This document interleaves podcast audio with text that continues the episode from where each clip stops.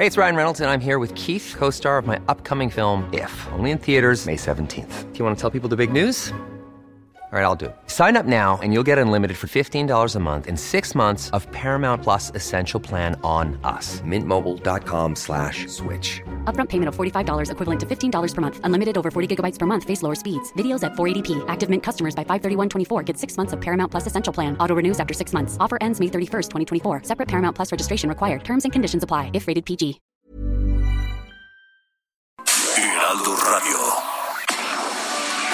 Tarde a tarde, lo que necesitas saber de forma ligera, con un tono accesible. Solórzano, el referente informativo.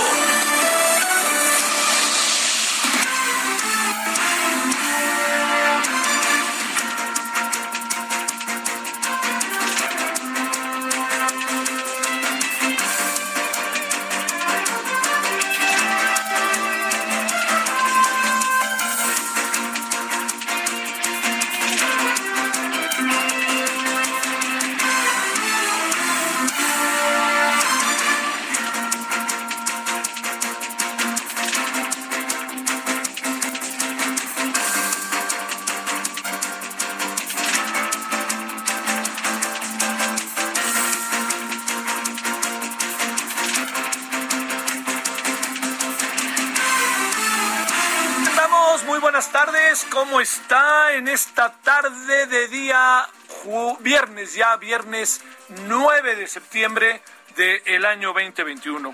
Eh, yo, yo le diría que hoy es de estos días en previo, pues, a... eh, di- diría yo que, bueno, mañana es eh, la, historia eh, de la humanidad va a colocar el día de mañana, la ha colocado ya el día de mañana, eh, como de esos días en donde se marca un hito, ¿no? Eh, las cosas, eh, las cosas cambiaron, las cosas cambiaron de manera importante. Nadie pudiera haber imaginado, porque la historia misma de los Estados Unidos nunca en su historia había sido atacado Estados Unidos en su propio territorio. Podría haber sido atacado, ya sabe, por circunstancias que tuvieran que ver con cosas internas, ¿no? Digamos, eh, la, la guerra civil o algo así.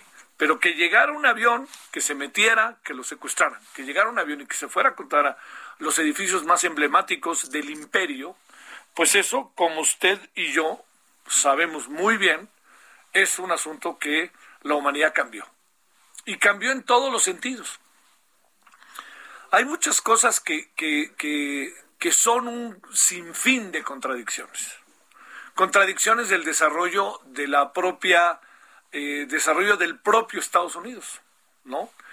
Porque al fin y al cabo, eh, Al Qaeda es un producto indirecto de la propia organización de la Unión Americana, ¿no?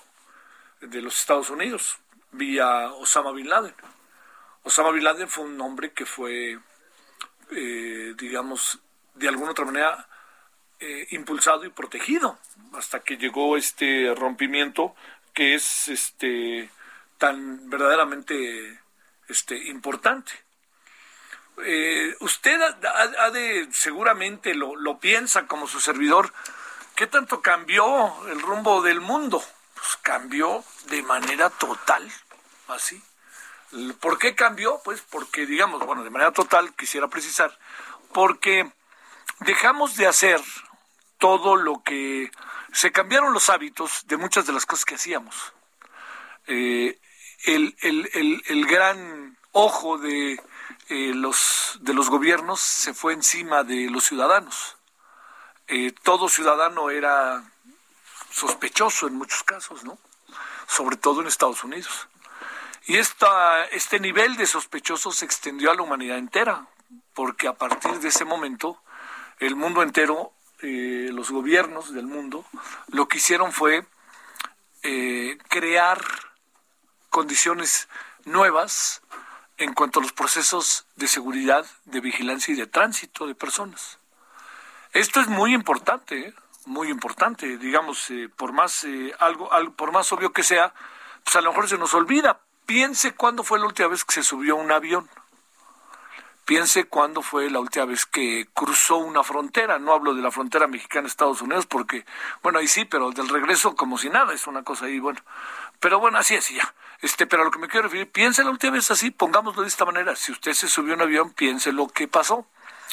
Piense simplemente si usted se subió un avión para ir de México a Monterrey, de México a Guadalajara, de México a Acapulco Fíjese que ya hable de distancias cortas a Veracruz, ¿no? Piense por todos los trámites que pasó, al cual hoy se agrega uno más, que es el de una pandemia. Todo se convirtió en vivir rigurosamente vigilados. Porque después de lo que pasó el 11 de septiembre, aquella mañana, lo que venía a suceder era el, la reacción y el ataque directo a aquellos que podían estar en cualquier territorio del mundo. Miren, eh, los franceses, que yo creo que han hecho una... Yo, yo estuve ahí en, en Francia, tuve la oportunidad de estar eh, tiempo después de que se vino el ataque a la discoteca, a lo mejor lo recuerda, ¿no?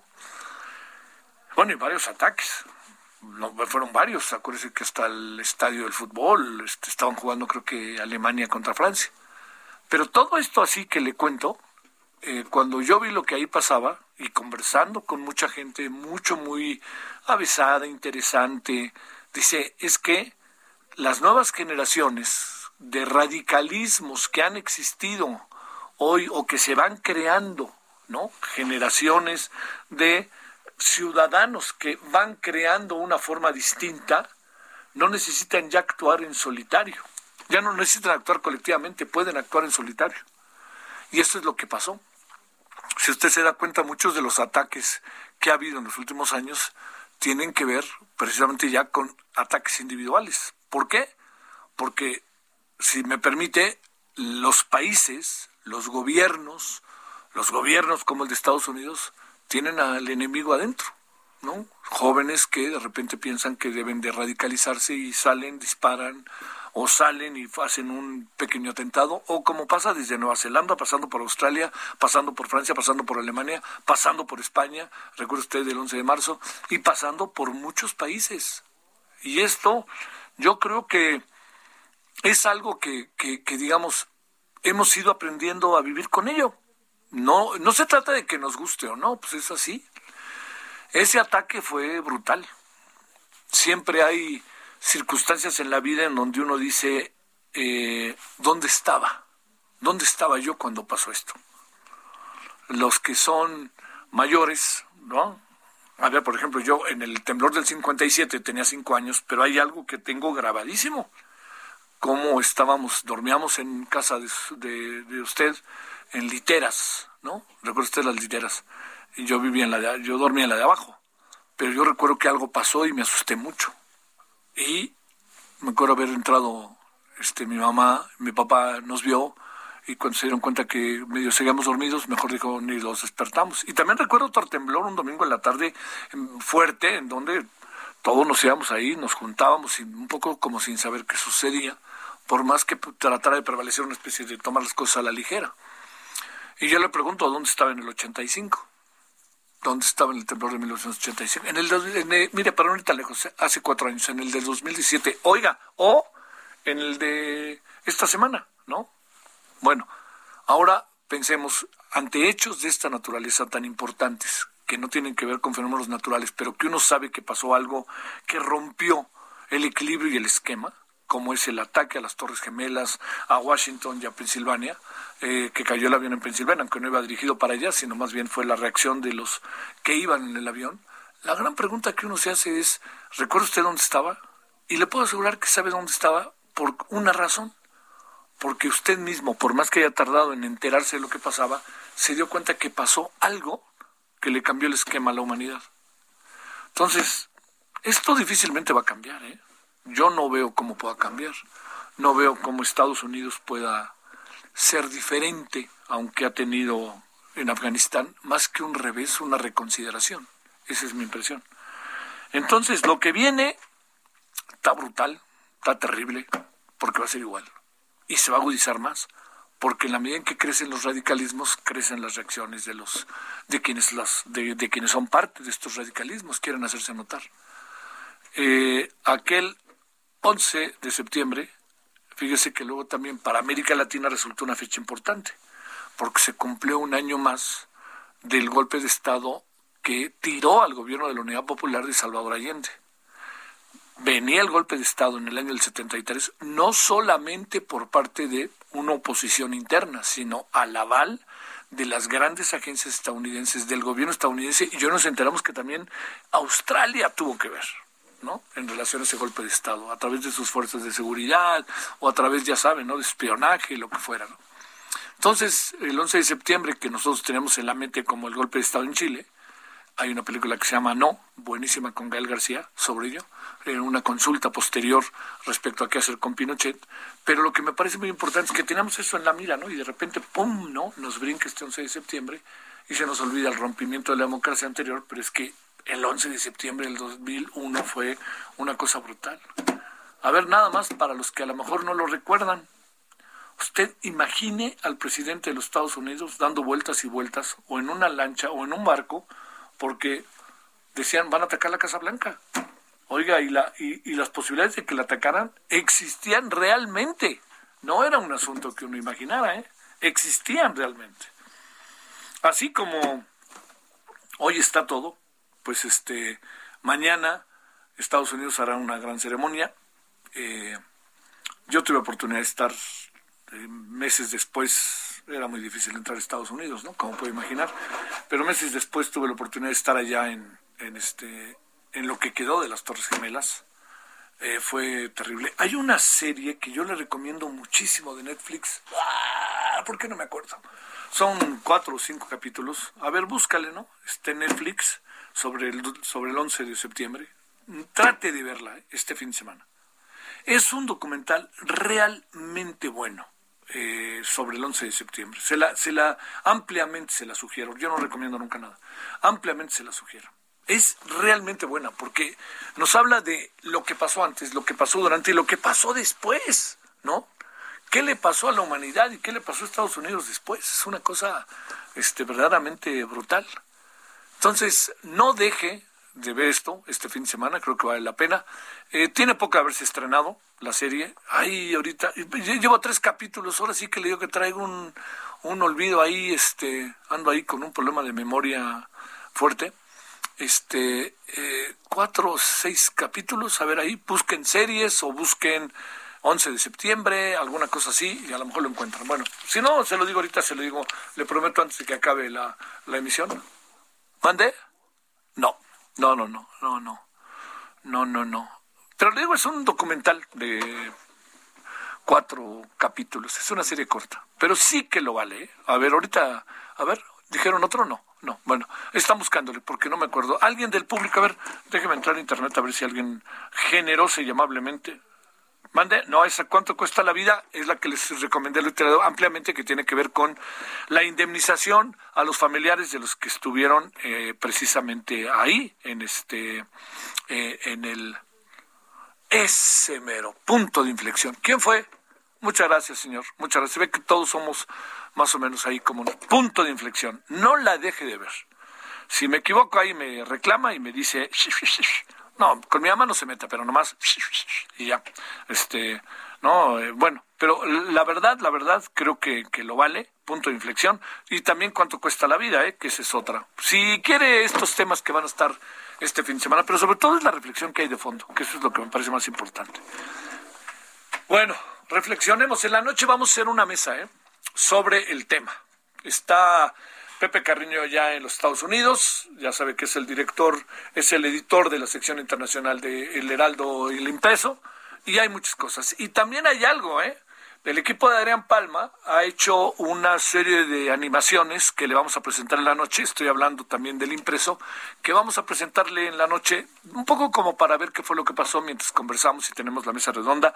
Va a ser una mesa con tres este, invitados y vamos a hablar a partir como de las nueve y media, 25 para las diez, porque a las nueve y media tenemos el corte sobre el asunto hoy en la noche en, en Heraldo Televisión, en el referente. Entonces, no quería yo pasar por alto el asunto si usted me permite, reflexiono junto con usted de cosas que yo he visto al paso de los días, que usted ha visto al paso de los días, que ha platicado con amigas, amigos, que ha este, sido motivo de reflexión y con todo ello, pues estamos eh, para esta noche y espero que haya eh, que le haya sacudido un poco recordarlo, ¿no? Porque son 20 años, mañana se cumplen 20 años. Bueno, ese es uno de los, eh, ese es uno de los puntos de inflexión también me dijo, gracias Juan Carlos Becerra, que me dijo punto de inflexión que ahorita ya me escribió por ahí en el WhatsApp. Bueno, ese es uno de los puntos. El otro punto es, caramba, lo que acaba, lo que pasó esta mañana en el cerro del Chiquihuite en Tlanepantla, que resulta que se desgajó, pero las escenas son, créame, brutales. Entonces, si le parece, vamos a hacer nuestro primer este eh, vamos a hacer nuestra primera pausa, que es muy pequeña, y este, e inmediatamente después nos vamos a ir con Israel Lorenzana, que lo vamos a tener también en la noche con todas las imágenes de algo brutal. Él le va a contar la historia. Vámonos a las 17 con 15 en hora del centro. Solórzano, el referente informativo.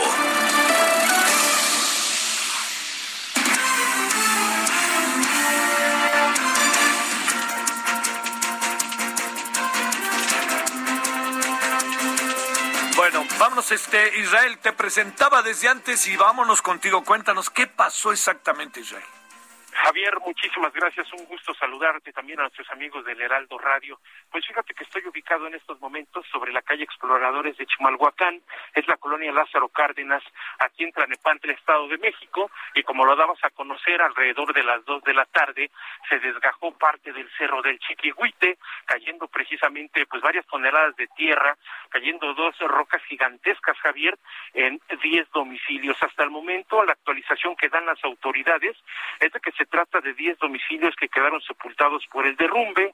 Han llegado ya, por supuesto, los equipos de rescate y búsqueda, me refiero al Escuadrón de Rescate y Urgencias Médicas.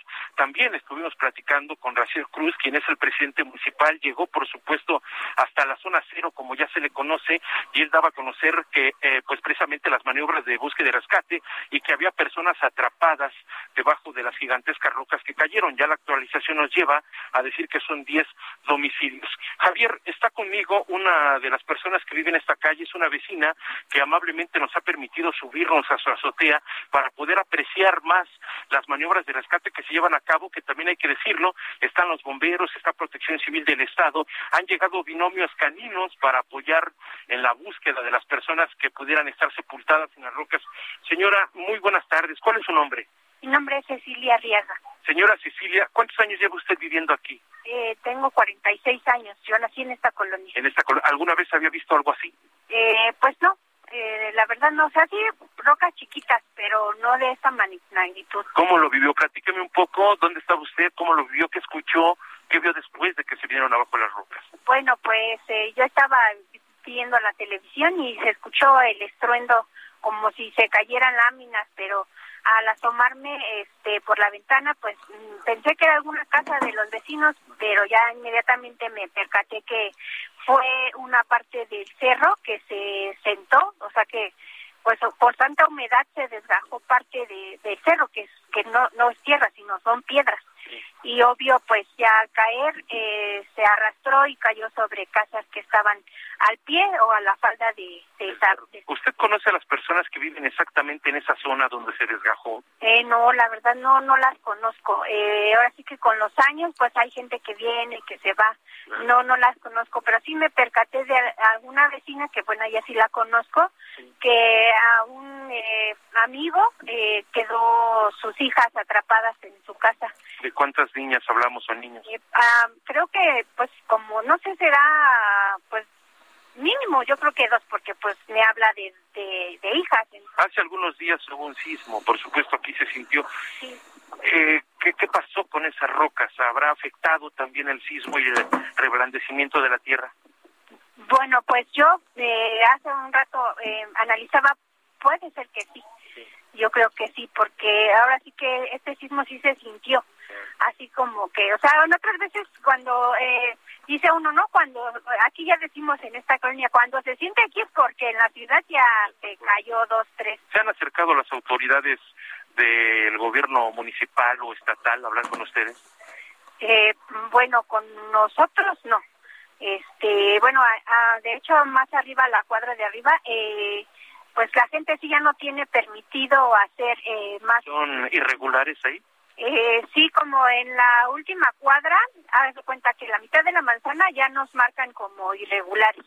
Ya como que se puede decir que nosotros vivimos ahí bajo nuestro propio riesgo. exactamente. Muy bien, señora, otra vez su nombre. Mi nombre es Cecilia Arriaga. Muchas gracias, señora Cecilia. Qué amable es usted. Pues Javier, Acabas de escuchar el testimonio de una de las vecinas que por supuesto vivió, escuchó el estruendo, vio cómo salían las personas, pues prácticamente corriendo hacia la parte baja de este cerro que es el Chiquihuite, es la colonia Lázaro Cárdenas, aquí en Tlalnepantla, Estado de México.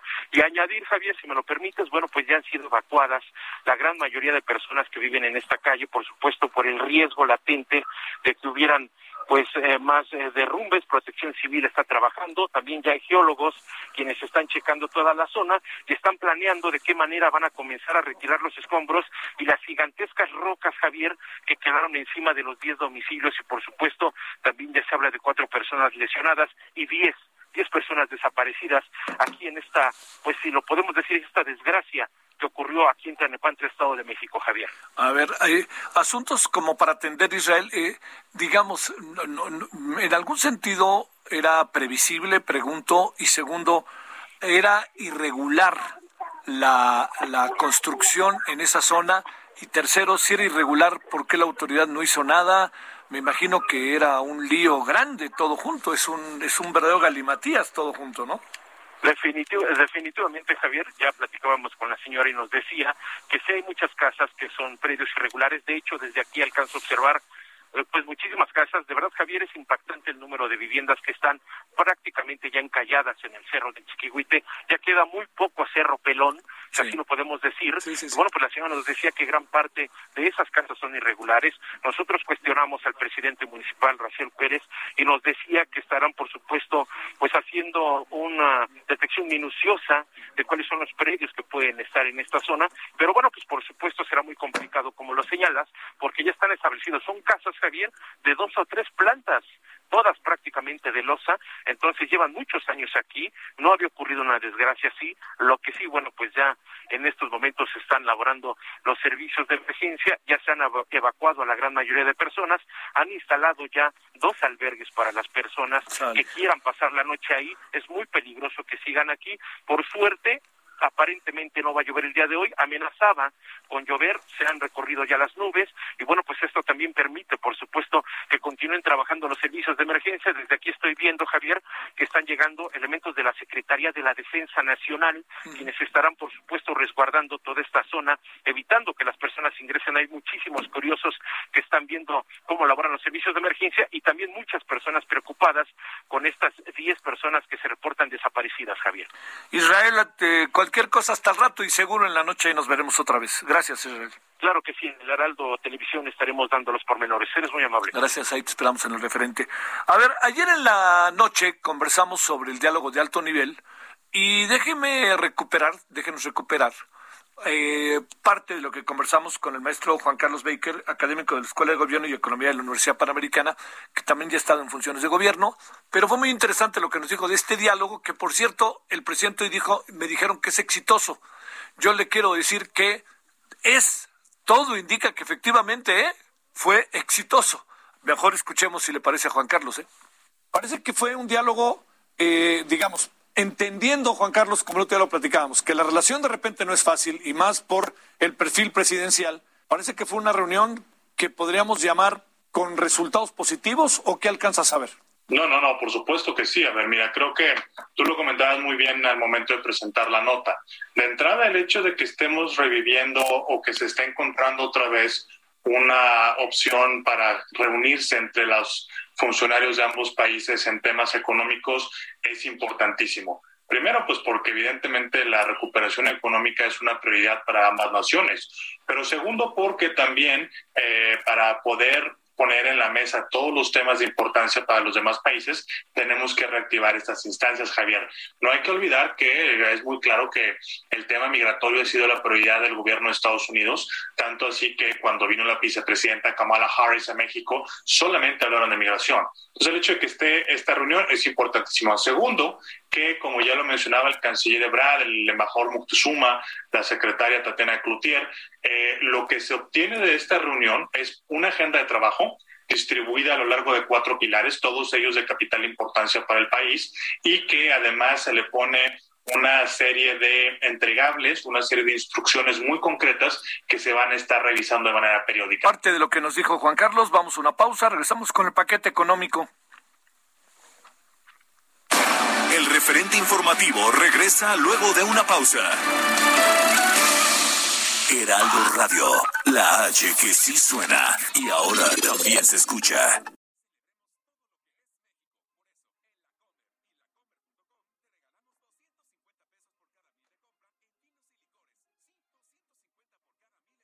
Heraldo Radio, la HCL se comparte, se ve y ahora también se escucha.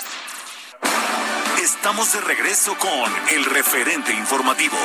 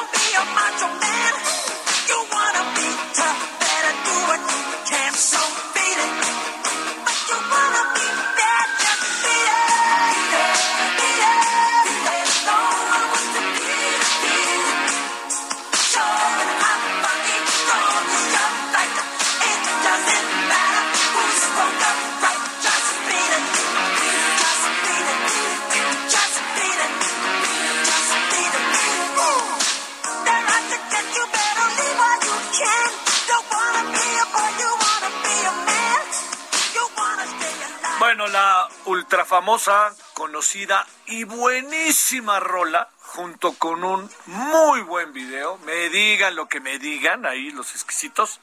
Esto se llama Beat ¿no? Eh, y es eh, Michael, obviamente Michael Jackson. Cuando digo obviamente es que es muy conocido, ¿no? Ya ve que luego uno dice obviamente, pues es que uno supone que hay un código mundial auténticamente con este señor que se llama Michael Jackson.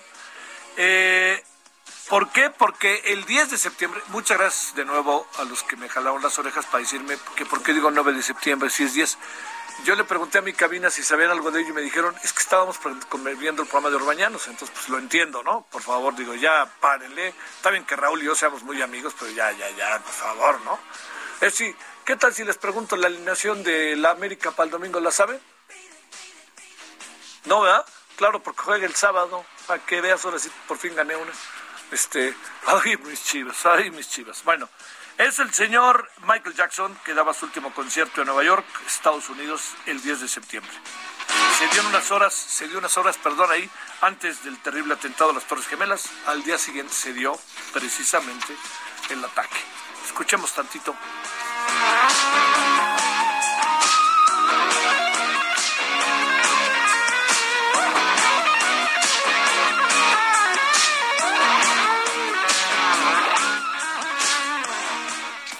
Aeropuerto Internacional Benito Juárez, Ciudad de México, nunca suspendimos operaciones. Trasladamos pasajeros, medicamentos, artículos sanitarios, ayuda humanitaria, vacunas, mercancías. Por eso, contribuimos a la economía y a la salud en el país. Aeropuerto Internacional Benito Juárez, Ciudad de México. Secretaría de Comunicaciones y Transportes. Gobierno de México. Esperamos sus comentarios y opiniones en Twitter. Arroba Javier Solórzano. Arroba Javier Solórzano.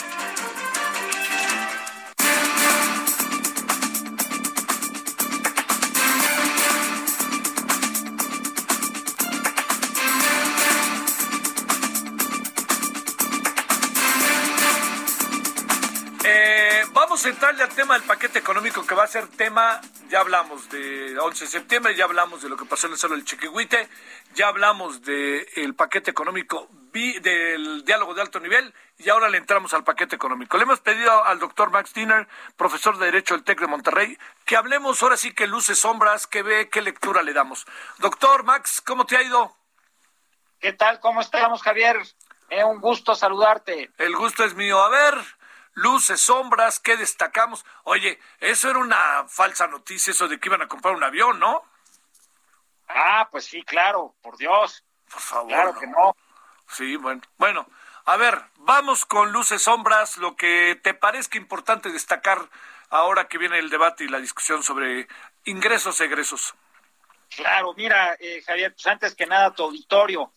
Eh, Mira, el, paquete en realidad pues es un paquete que, que obviamente busca dar una perspectiva de certidumbre, eh, peca de optimista, ¿verdad? Como algunos otros paquetes en el tiempo, pues es demasiado optimista, prevé un crecimiento económico de arriba del 4 del PIB, que se ve difícil que se logre, eh, así como también este, una producción de petróleo de la plataforma petrolera de 1.8 barriles eh, al día, que se ve demasiado alta, eh, y en fin, trae toda una serie ahí de, digamos que de estimaciones que, que están muy optimistas, ¿no?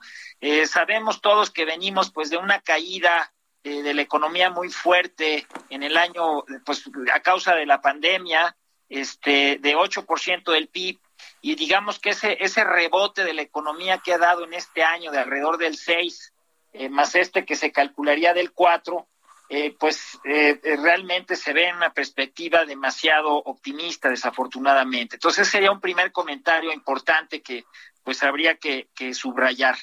¿sí? Ahora, desde el lado de la, de la estabilidad financiera, pues evidentemente la Secretaría de Hacienda está mandando un paquete responsable, está dentro de, digamos que de los parámetros de deuda, de déficit equilibrados o adecuados, este, y tratando de volver a, estabilizar las finanzas públicas, ¿no? Eh, trae eh, por ahí una, una proyección eh, de un déficit más bajo, de 3.5 el déficit ampliado, lo cual se ve, se ve factible que se realice y tratar de estabilizar más la, la, la economía y estabilizar la deuda en 51% del PIB, que eso también pareciera que, que es razonable esperemos que nos mantengamos en esa en esa lógica de estabilización financiera, ¿no? Eh, este desde el lado del petróleo, bueno, pues trae una presupuestación el precio del barril de 55 dólares. Eh, ojalá, ojalá ahorita el precio del petróleo está alto, ¿no? Está arriba de 60 la mezcla mexicana. Eh, sin embargo, bueno, pues cada dólar que se caiga nos afecta como entre seis mil millones de pesos. Entonces hay que tener mucho cuidado ahí con las estimaciones que se estén haciendo, evidentemente, del precio de, del petróleo, ¿no? Entonces esa es otra de las cuestiones que pues también habrá que estar muy pendientes, este, para que no haya pues ahora sí que un descalabro. Eh, esa es por la parte, digamos, que más este, financiera y macroeconómica, eh, Javier.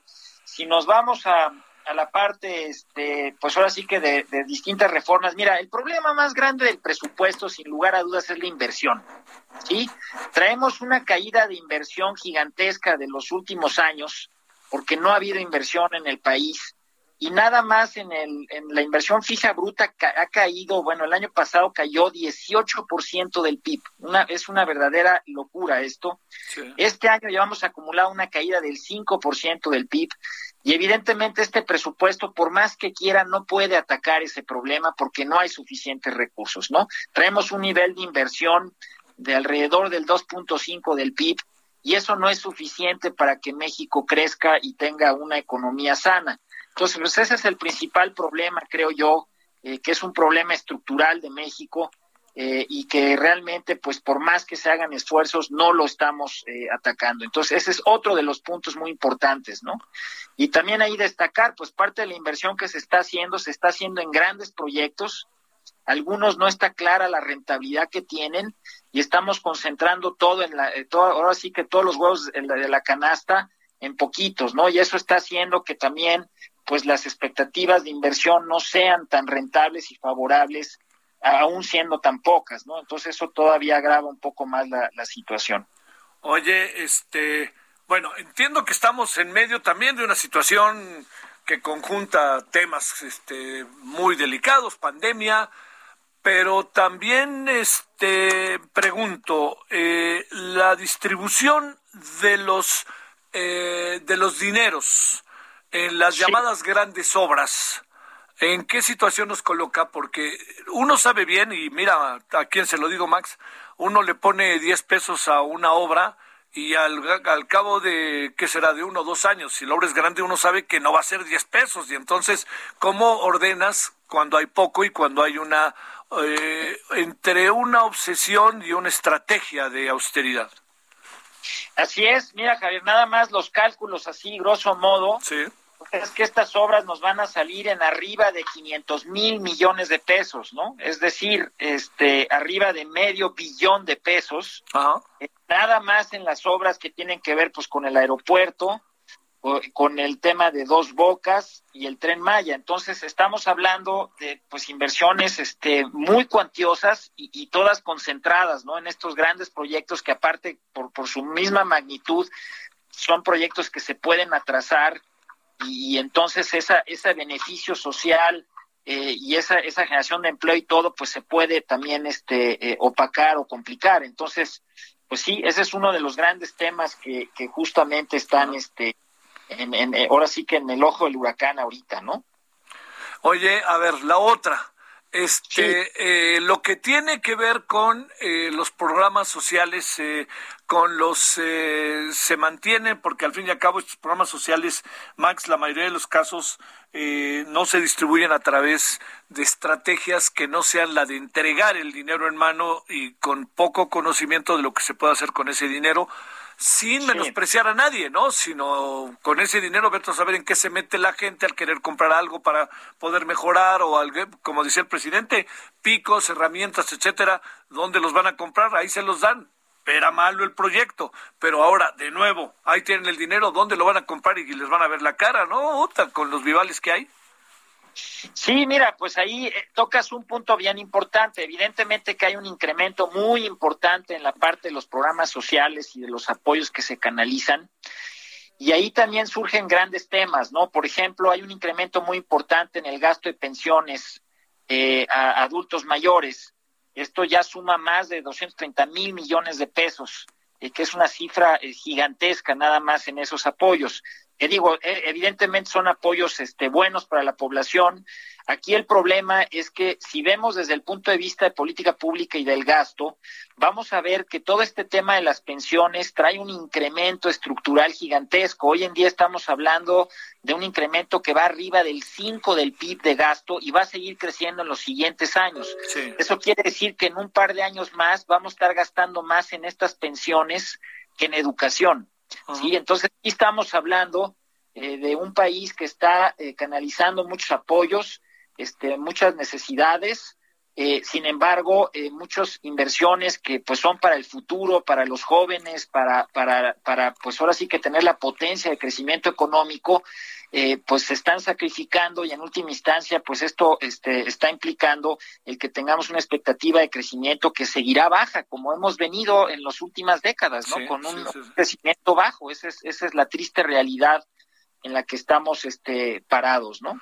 Oye, a ver, eh, dos asuntos más para cerrar, si te parece, Max. Primero, eh, el, pronóstico del PIB del gobierno, ¿lo compartes o es muy optimista? Yo creo que es muy optimista, ¿no? Digo, todos desearíamos que, que sí suceda.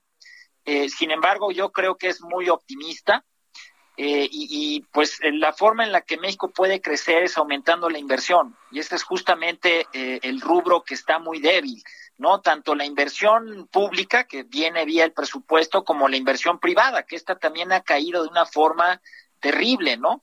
Eh, entonces, en la medida que no haya certidumbre en la economía, que no haya señales claras en la economía, pues todas estas inversiones no están fluyendo y están inhibiendo el crecimiento económico de México. Así de fácil. Segundo, el precio de barril de petróleo sí va a andar por ahí, ¿verdad? Pues mira, este pudiera ser, pero el problema del, del precio del barril es que ya superamos, entre comillas, el arranque de la economía global después de la pandemia. Es decir, la escasez que había y todo ya se ajustó, ya se está ajustando, y por eso es que hubo un incremento importante del precio del petróleo. Eh, aparentemente las economías no van a crecer mucho a nivel global, por lo tanto es posible que el, esfuerzo que hubo para volver a empatar la oferta con la demanda ya esté estabilizado y eso puede implicar que haya una caída del precio del petróleo, eh, eh, digamos que en el próximo año, porque realmente el desfase que había ya de alguna forma se absorbió. Entonces es difícil pronosticar esto. yo lo más que me atrevería a decir es que es riesgoso este, poner un precio optimista eh, sería más este conveniente poner este algo más abajo y en su caso este pues si existen las condiciones pues ese dinero de todas maneras se puede usar sí pero el problema es que ya les digo si un, un dólar de barril nos cuesta 13 mil millones de, pesos no entonces sí es una situación delicada el que se caiga el precio del petróleo este durante el año no Ajá. y por último este la situación actual de, de de la economía con Estados Unidos, etcétera, nos va a colocar también en situación este favorable, desfavorable, ya sabes todo que cuando estornudan, en la pulmonía y todas esas cosas que se dicen.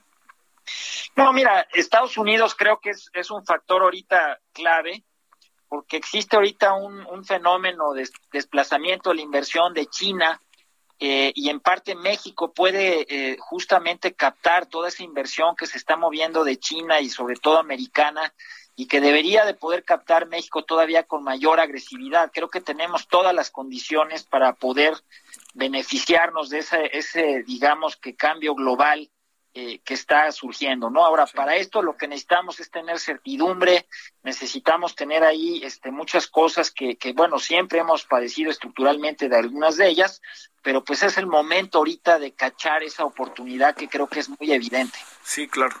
Bueno, este, si pudiéramos calificar así, ya sabes, con número y estas cosas que uno generalmente hacen, uno se pregunta, este, ¿eso no, este, con cuánto lo calificarías? A, todo el paquete económico. Exactamente. ¿Cuánto le pones del 1 al 10?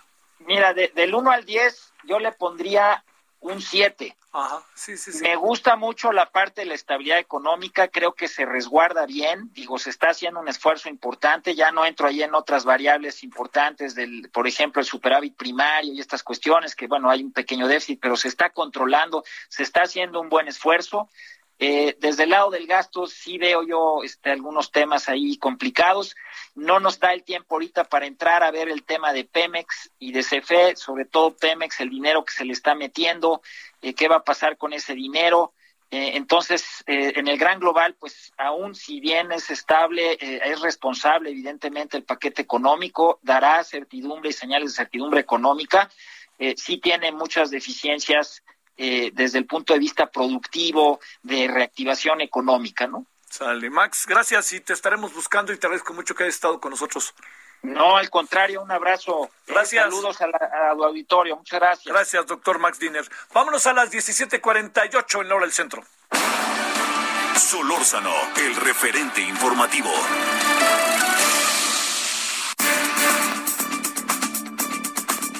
Eh, Roxana Fabris es presidenta de la Fundación Construyendo y Creciendo. ¿Cómo estás, Roxana? Muy buenas tardes.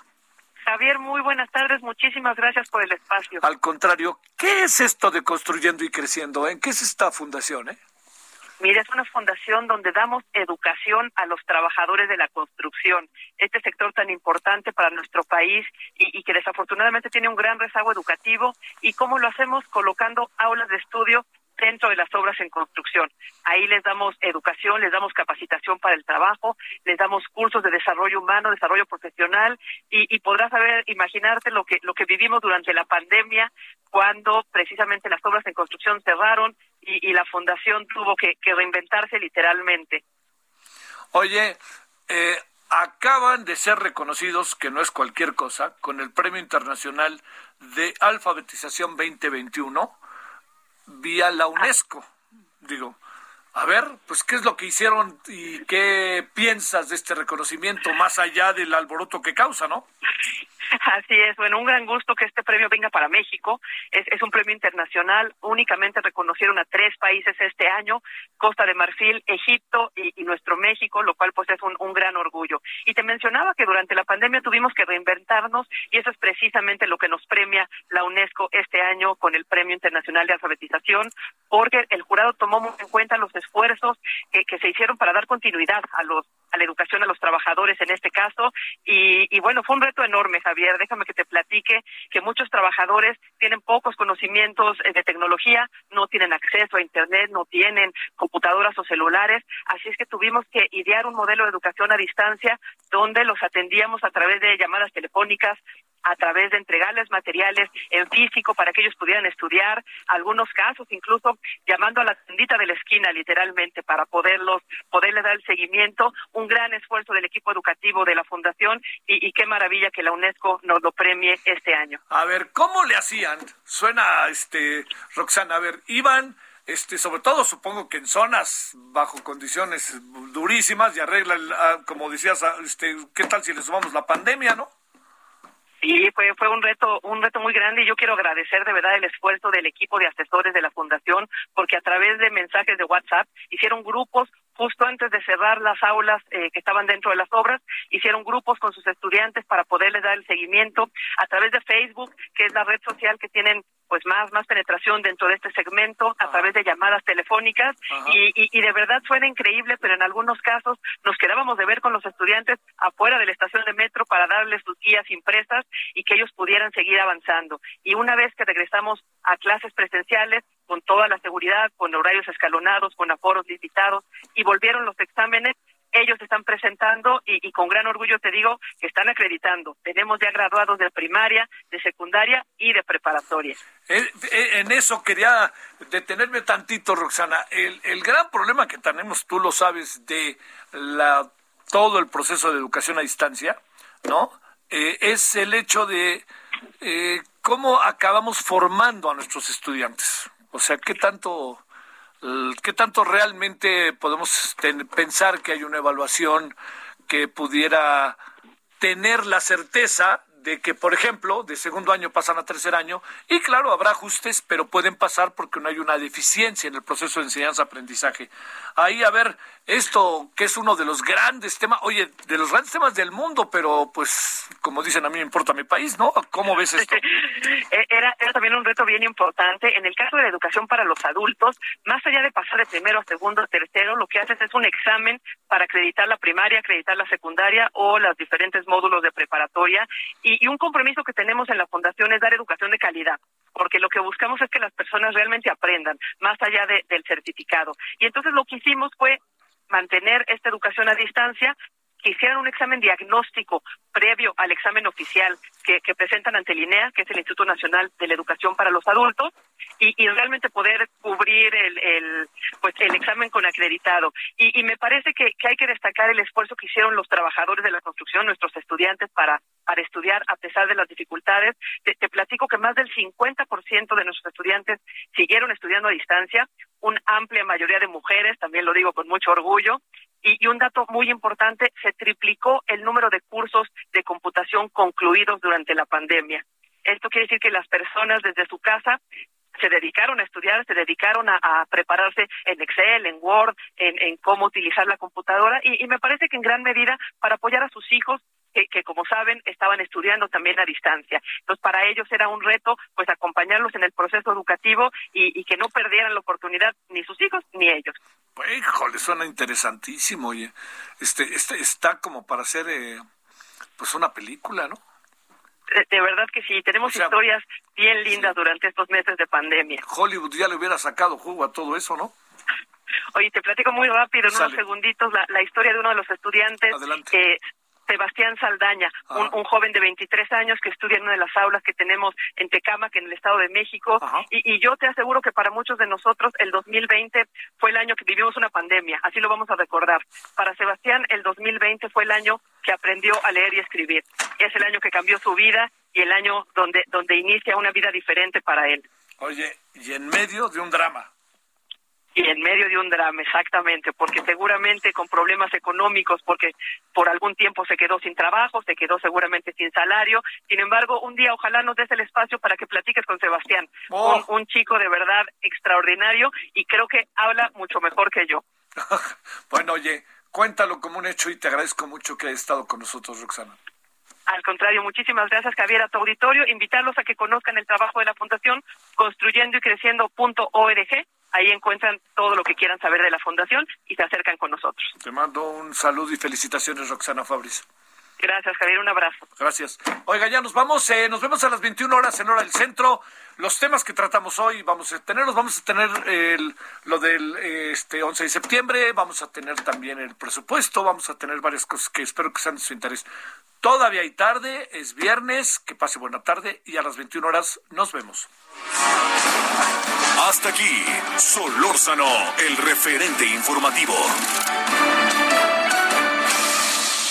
Heraldo Radio, la HCL se comparte, se ve y ahora también se escucha.